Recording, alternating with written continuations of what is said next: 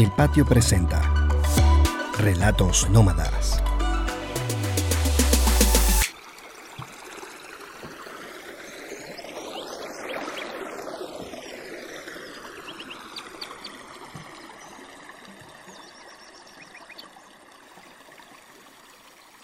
Cuando mi única hija Ariana se convirtió en madre, cuando tuvo a Río, cuando me hizo abuela, me confrontó con la maternidad, la suya tan radicalmente distinta a la mía.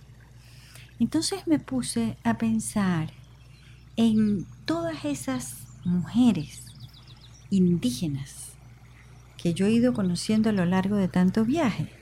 Y pensé en las indígenas porque porque conservan las tradiciones, porque hablan de sus ancestros, porque pasan muchísimo tiempo con los hijos, porque su vida transcurre así, en estar en su comunidad, ocupándose de sus hijos y de sus parejas, y no hacen ninguna otra cosa. Entonces recordé un viaje a una comunidad guarao, ahí en el delta del Orinoco era una comunidad cerca de el Caño Mánamo. Y fue un viaje donde vi muchísima miseria, donde a cada comunidad que íbamos llegando había aquella cantidad de muchachitos, barrigones, sucios, estaban los tanques de agua con el nombre del gobernador, mucha basura, mucha basura, porque todo lo que el guarao va usando lo va lanzando al río. Y confían en que, claro, cuando la marea sube y baja cada seis horas, cuatro horas, se lleva toda esa basura. Y bueno, llegará alguna nueva, pero esa se la lleva. Y me pongo a conversar con algunas señoras, preguntando el nombre de, los bebés. Y me cuentan que no le ponen nombre al bebé, que se lo ponen cuando ya tiene uno o dos años, porque sobrevivió. Mientras tanto, es el niño o la niña. Me doy cuenta que, que las posibilidades de que muera son tan altas que ahí están la resignación, la conformidad. Ni siquiera hay dolor. Es la vida, es así. Son las condiciones que les tocan. Años después, voy a otra comunidad guarao y me consigo a Josefina Núñez. Su hijita ya tenía nombre. Su hijita se llamaba Yelisa. Tenía unos cuatro años, había sobrevivido. Y Josefina cargaba a aquella muchachita adosada a ella, como un marsupial. Y se la llevaba el conuco para que viera cómo su papá había sembrado el locumo. Y la estaba enseñando cómo era que se sacaba la fibra del moriche y se la siente en las piernas mientras ella agarra aquella fibra y la va la va despellejando, la va sacando.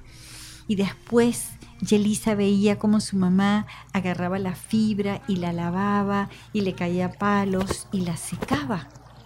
Porque Yelisa va a crecer pegada de su mamá todo el tiempo y va a aprender a ser una mujer guarao como su mamá. Ya Yelisa come gusano, el gusano de moriche que lo comen cuando tienen ya dos años. En la comunidad Yanomami de Cejal, esto está junto al Orinoco, pero ya casi cruzando hacia el Cunucunuma, en el Alto Orinoco, por allí abajo. Me entero que las madres, los padres, entregan a sus hijas en matrimonio a los 8 o 9 años, cuando son unas niñas, para que se acostumbren a vivir con ese Señor, porque es un Señor, siempre es un Señor. Y si es el capitán de la comunidad, todavía mejor. ese señor se compromete a esperar a que la niña se desarrolle. Y en lo que esa criatura se desarrolla, tiene su primer hijo. En ese momento a esas muchachitas les llaman moco moco, pero a las 30 años ya son patañomas. Entonces pasan a ser sustituidas por una nueva moco moco. El Yanomami puede tener hasta cinco esposas, pero la mujer Yanomami se va a pasar toda su vida con ese solo marido, aun cuando éste tenga a otra cantidad de mocomocos que la van a sustituir. El problema es que los muchachos jóvenes se quedan sin mujer. Y como el señor no está dispuesto a ceder a su mujer, estos muchachos jóvenes se van a otra comunidad. Y los pleitos entre los Yanomami son por el robo de las mujeres, porque las van a buscar a otra comunidad. Sin embargo, llegamos a otra comunidad Yanomami, la comunidad Yanomami de Viriunave, a orillas del Caciquiare. Y aquí me consigo a una muchacha linda que me invita a maquillarme, así como ella, a pintarme la cara junto a ella. Eh, y me entero que su marido la votó porque le parecía que ella era muy fea. Pero Germán, un muchacho muy joven, me contó que a él sí le gustaba ella y que él sí la veía preciosa. Así que se quedó con ella y fue quizás la única pareja de jóvenes que me tocó conocer allí.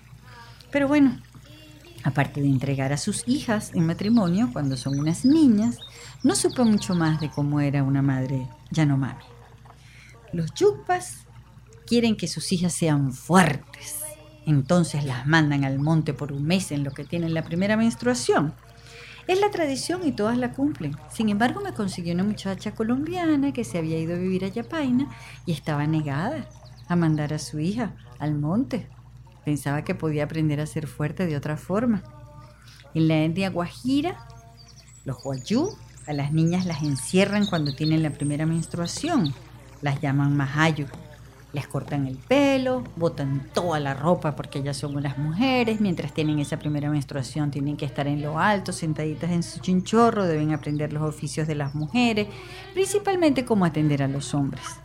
Remota Montiel estuvo encerrada siete años, según cuenta Rómulo Gallegos en su libro sobre la misma tierra. En la comunidad de Cagüí, en la Gran Sabana, Allí conocí a Alicia Castro, una madre pemón. Yo me siento protectora aquí en la Gran Sabana, aquí en mi, comunidad y en todo a nivel del territorio también. Me siento protectora de, los cuatro elementos que contenemos todas nosotras mujeres, de la creación. ¿Cuáles son esos cuatro elementos? El, el fuego, el agua, el aire y el viento. Pero no solo se ocupa de la naturaleza. Alicia tuvo 17 hijos. Ahí estaban muchos de ellos. Además era muy loco porque se confundían los hijos de ella con los hijos de sus hijas, con los hijos de sus hijos, nietos, sobrinos, tíos, todos más o menos de la misma edad. Trece mujeres y cuatro varones tuvo Alicia. Bueno, la, mujer pemona, como nosotras le educamos, como nos enseñó nuestros ancestros, abuelos, abuelas, así vamos por ese camino. ¿Y cómo las enseñaron? Bueno, llevar el, proceso de, hacer casabe, de hacer cachiri, de mantener al marido, mm, al conuco, a todas esas cosas y lo que viene más adelante ahora. Eh, es un trabajo muy fuerte, ser una mujer pemona exige mucho de trabajo, de fuerza. No, no es, no es, normalmente como un ser humano, pues poco a poco uno aprende las cosas, viendo se aprende. Dice, educa a las mujeres también que ese no se debe hacer, lo que se debe hacer, lo que no se debe hacer. ¿Qué, ¿Qué es lo que se debe hacer y qué es lo que no se debe hacer? Bueno, lo que obedecer principalmente al marido cuando lo hace, le responde, no, no gritarle, si uno se enfade con el marido, también, bueno, ahí se ubica muchos problemas. Pero eso no se debe hacer a partir de estos momentos, hacer la obediencia que quiere el Padre Creador, como es, que nos, que nos mantiene. El Padre, así tenemos que mantener a nuestro marido, a nuestro esposo. ¿Tú recuerdas cuando tú eras una niñita, así como estos nietos tuyos? Este, ¿Por dónde andabas? ¿Qué hacías? ¿Qué te gustaba hacer? Bueno, como estas, como mis hijas, como mi nieta, no he estado con una tía en forma de la civilización, pero ahora ver esto más bueno, más bonito ser indígena desde pequeño, por el, crecimiento del pequeño, o sea, de, la infancia. Ellos lo están viviendo más mejor que el mío, ¿Ah, cuando yo era pequeña. Cuando tú eras pequeña no te tocó estar aquí en la sabana. No, porque esa edad de 3 a 4 años me llevaron para Bolívar. Mm, ¿Y cuándo regresaste acá? Regresé a los, a los 13 años. Mm. ¿Y a qué edad tuviste tú tu primer hijo? A los 16 años. A los 16. Eras una muchachita. Sí. Y seguías, me imagino que eras todavía más bella de lo que eres ahorita. mm, me solidariza la, la, persona que me, me, quiere todavía en este momento, cuando me, nos casamos. A los 16 nos, nos casamos. ¿Y él sigue por ahí vivo? Sí, él ahorita está descansando, que es Cornelio Castro. Y Cornelio te sigue queriendo igualito que cuando tenía hasta la 16. Muerte. Hasta la muerte. Hasta la muerte. Ay, qué belleza que te quieran hasta la muerte. Sí. Qué bonito. ¿Tú te sientes orgullosa de ser una mujer pemona? Sí, señor. Yo soy la, la, mujer indígena de aquí, de la Gran Semana, la propia indígena. Sí. La origen, la que guarda el parque. No es en parque, sino parque nacional. Ahorita, ¿cuántos nietos tienes tú? Tengo 32 nietos. Y dos bisnietos, tres bisnietos. ¿Y tú te sabes los nombres de todos? Todos los sé. ¿Y qué edad tienes tú? Yo tengo ya cumplí, tengo nueve días eh, cumplido los 55 años. ¿55?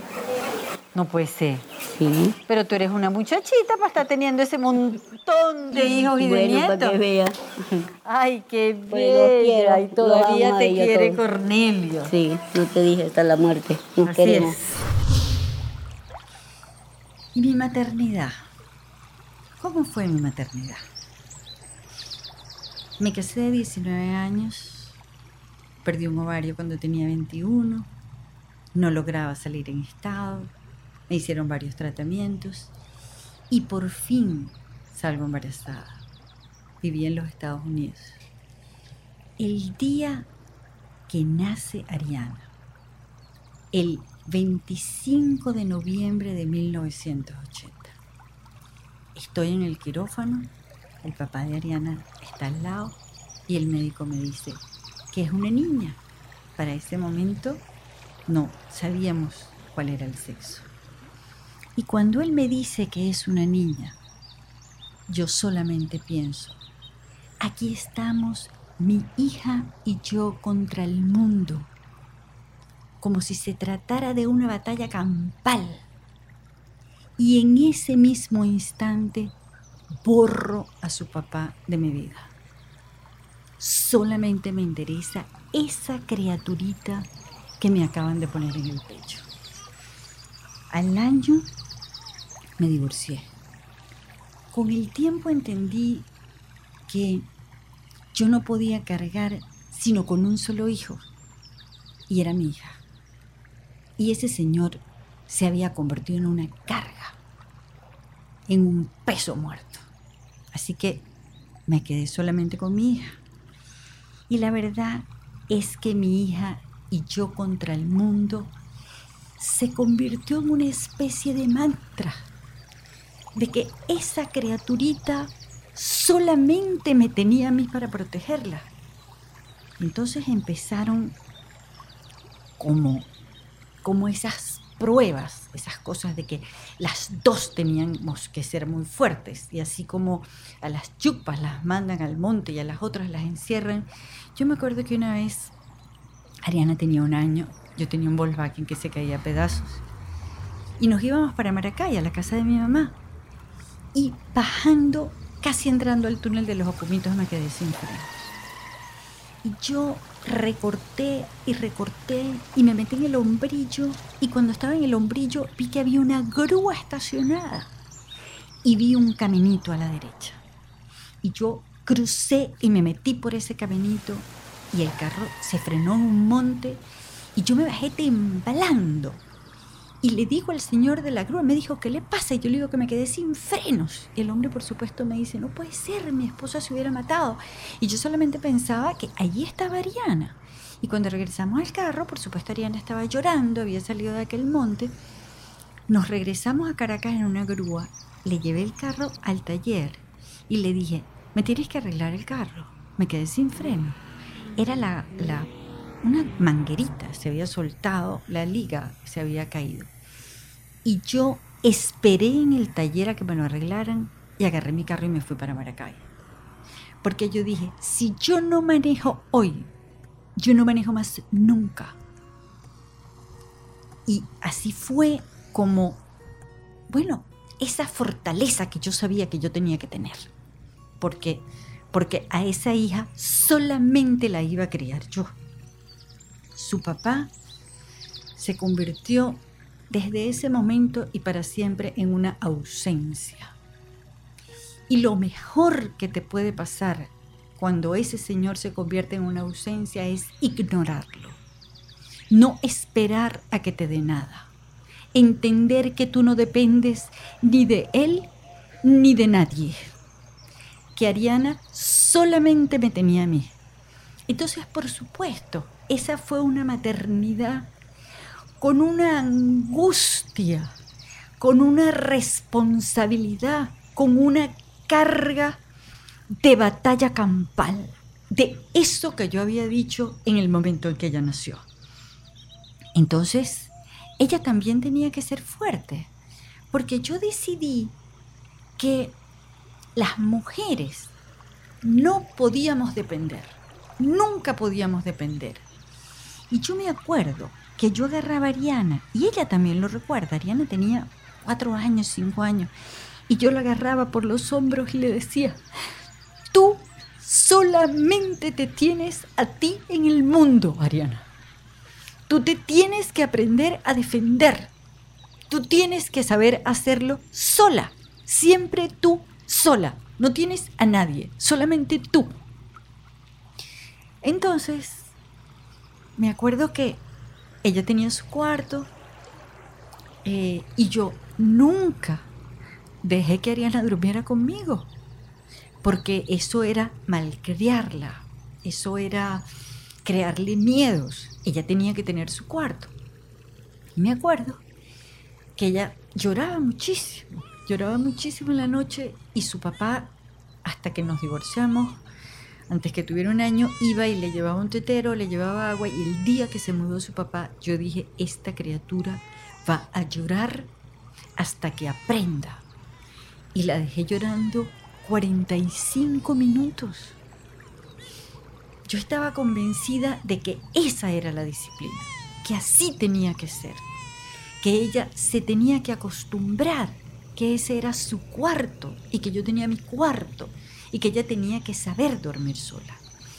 Una vez estábamos en Maracay y mi mamá la consiguió al lado de mi cama, había agarrado el edredón y lo había doblado y estaba durmiendo en el piso al lado mío.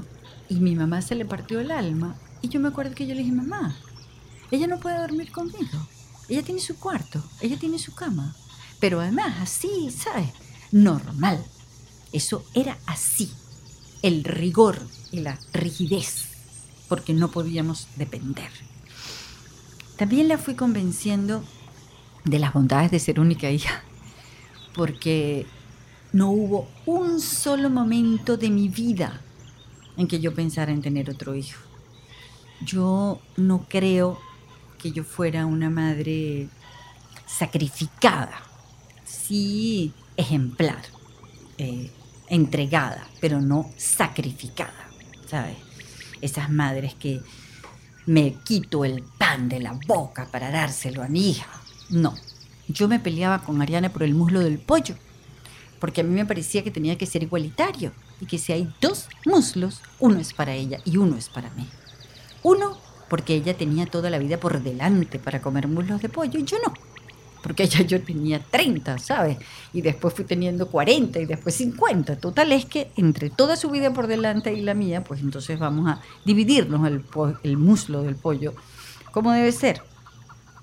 Después, las bondades de ser única hija, yo le decía, la mandaba para un campamento y le decía, Ariana, si tú tuvieras un hermano o una hermana, yo no te pudiera mandar, porque no tendría plata para pagar el campamento de los dos. Y después eran aquellas pruebas de independencia para Ariana.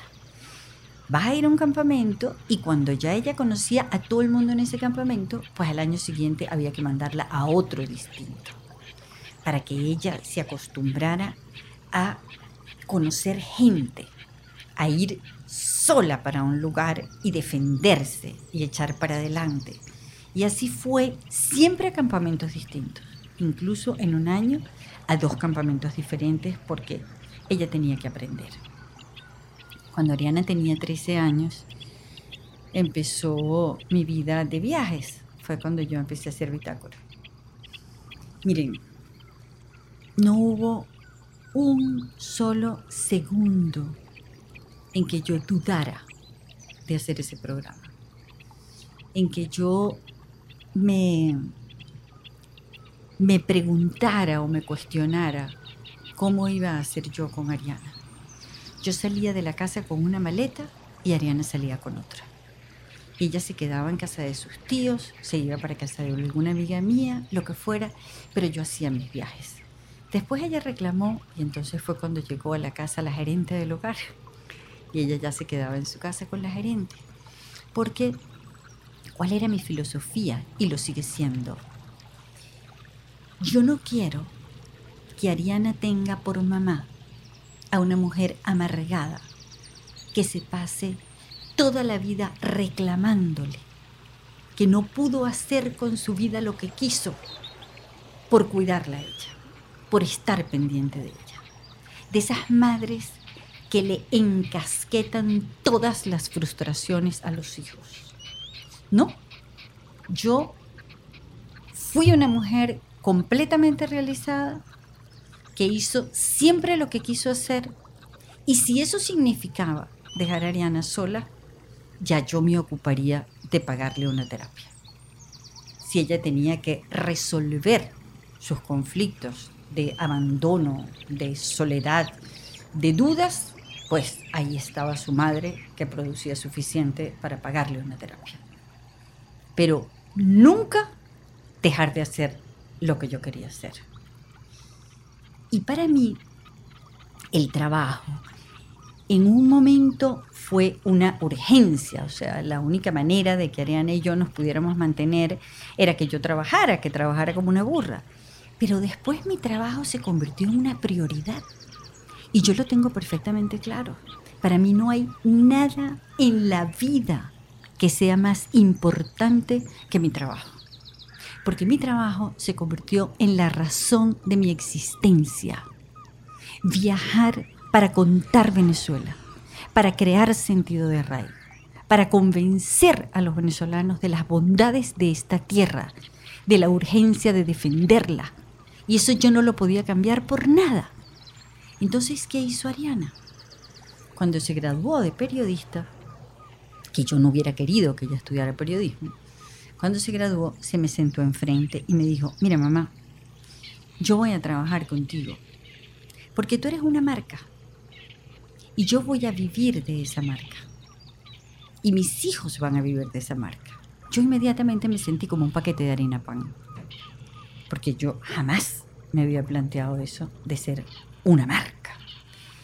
Pero por supuesto, yo después entendí que Ariana lo que necesitaba era trabajar conmigo para poder estar conmigo.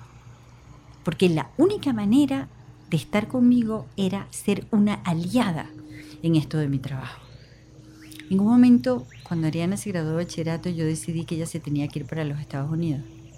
Y Ariana me dijo de todas las formas posibles que ella no quería estar allá un año. Y yo la obligué la monté en el avión, le hice la maleta, todo. Y yo ahorita, con los años, pienso que, que yo lo que quería era que ella se quedara. Que viviera ya, que hiciera su vida, que fuera independiente, que supiera manejarse lejos de mí, porque además sentía que yo era una presencia demasiado fuerte. Y Ariana cuando regresó de ese viaje me dijo, yo más nunca voy a vivir en un sitio donde no estén ni María ni tú. Así, determinante. O sea, yo empujándola para que fuera independiente y ella decidida a ser dependiente. Cuando Ariana finalmente se mudó a su casa, que se iba a casar y no se casó, este, es verdad que yo quería que ella fuera independiente, pero en el momento de proteger a mi hija, yo me doy con todo. Y cuando eso pasó, que Ariana no se casó por todas las circunstancias, porque este niño se portó tan ruin. La única decisión noble fue decirle que no se quería casar. Pero de ahí en adelante fue la ruindad exigiendo, era prácticamente una extorsión para que Ariana pudiera quedarse con ese apartamento que era yo la que había dado el inicial. Y yo allí sentía que yo lo único que quería era ser un macho para entrarle a coñazo. Que todos los camiones del aseo urbano le pasaran por encima porque ¿cómo se le ocurría a nadie hacer sufrir a mi hija de esa manera? No te importa lo que te hagan a ti, pero que no se lo hagan a tu hija. Y en todos los momentos de independencia de Ariana, ha habido situaciones tan críticas y yo he reaccionado de las maneras más diversas. En ese momento, de verdad, lo único que quería era entrarle a coñazo. Después, Ariana se casa. Y cuando Ariana se divorcia, yo me convierto en una supernumeraria del Opus Dei. No puedo entender que se divorcie. Ella que me había dicho yo me voy a casar para toda la vida, porque Ariana siempre, siempre fue muy dura con lo que había sido mi vida sentimental. Ella admiraba mi vida profesional, pero decía, tu vida sentimental ha sido un desastre, mamá. Y yo no voy a ser así. Y decide divorciarse. Y yo me vuelvo como una loca. Yo que lo único que he hecho en mi vida es divorciarme, separarme, vivir con, estar con, empatarme con, desentenderme de con, maletear a este, maletear al otro, quedarme de mi cuenta. O sea, sin ningún tipo de rigor y muchísimo menos ninguna frenesí moral por esta circunstancia. Pero claro, ese niño era mi versión en masculino. El trabajo como prioridad absoluta. Entonces, yo lo entendía, pero también me daba cuenta que él no podía ser la pareja de Ariana. Lo que pasa es que eso lo entendí muchísimo después. Eh, con el tiempo, yo entendí que mi independencia se convirtió en una esclavitud. Y la defiendo con tal fiereza que dependo de ella. Ahora, ¿qué pasó cuando Ariana se convirtió en madre? Dios, el asombro, la admiración, el amor y la entrega. Una crianza que no tiene nada que ver con la de ella. Todo lo que para mí era mala crianza, para Ariana es darle a Río las fortalezas para que sea un muchachito independiente y seguro. Ariana duerme con Río. Los dos, Ariana y Gabo, duermen con Río. Y a mí eso me parece inconcebible, porque me parece el sumo de la mala crianza. Me parece que, que cómo lo vas a consentir de esa manera. Cada vez que Río llora, Ariana lo carga y se lo pega de la teta. Río nunca llora más de 30 segundos. Ariana está perfectamente bien informada. Ariana sabe cuando tiene una crisis de crecimiento. Entonces va a exigir más teta.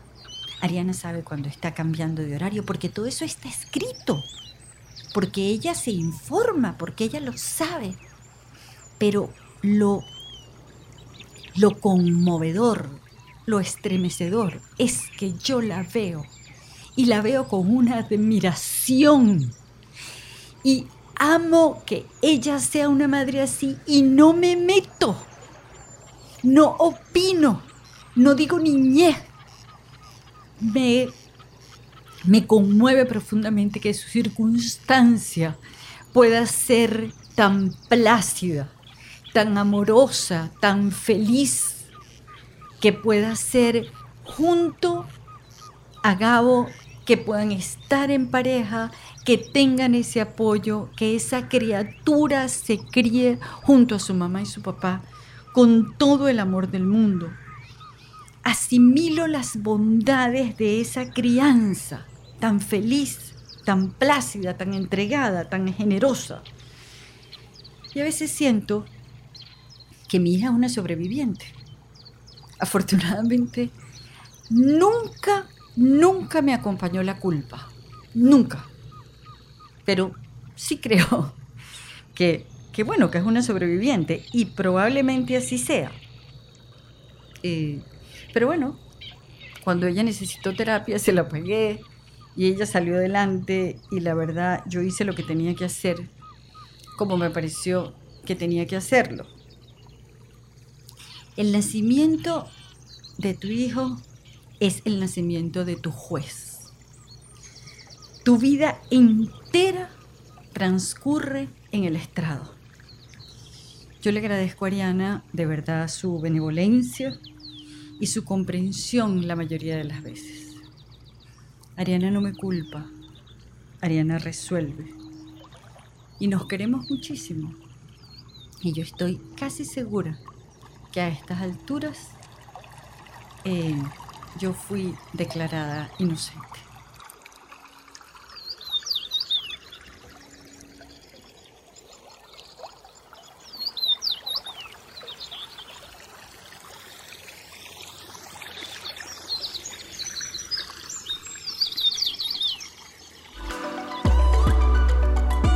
Patio presentó Relatos Nómadas.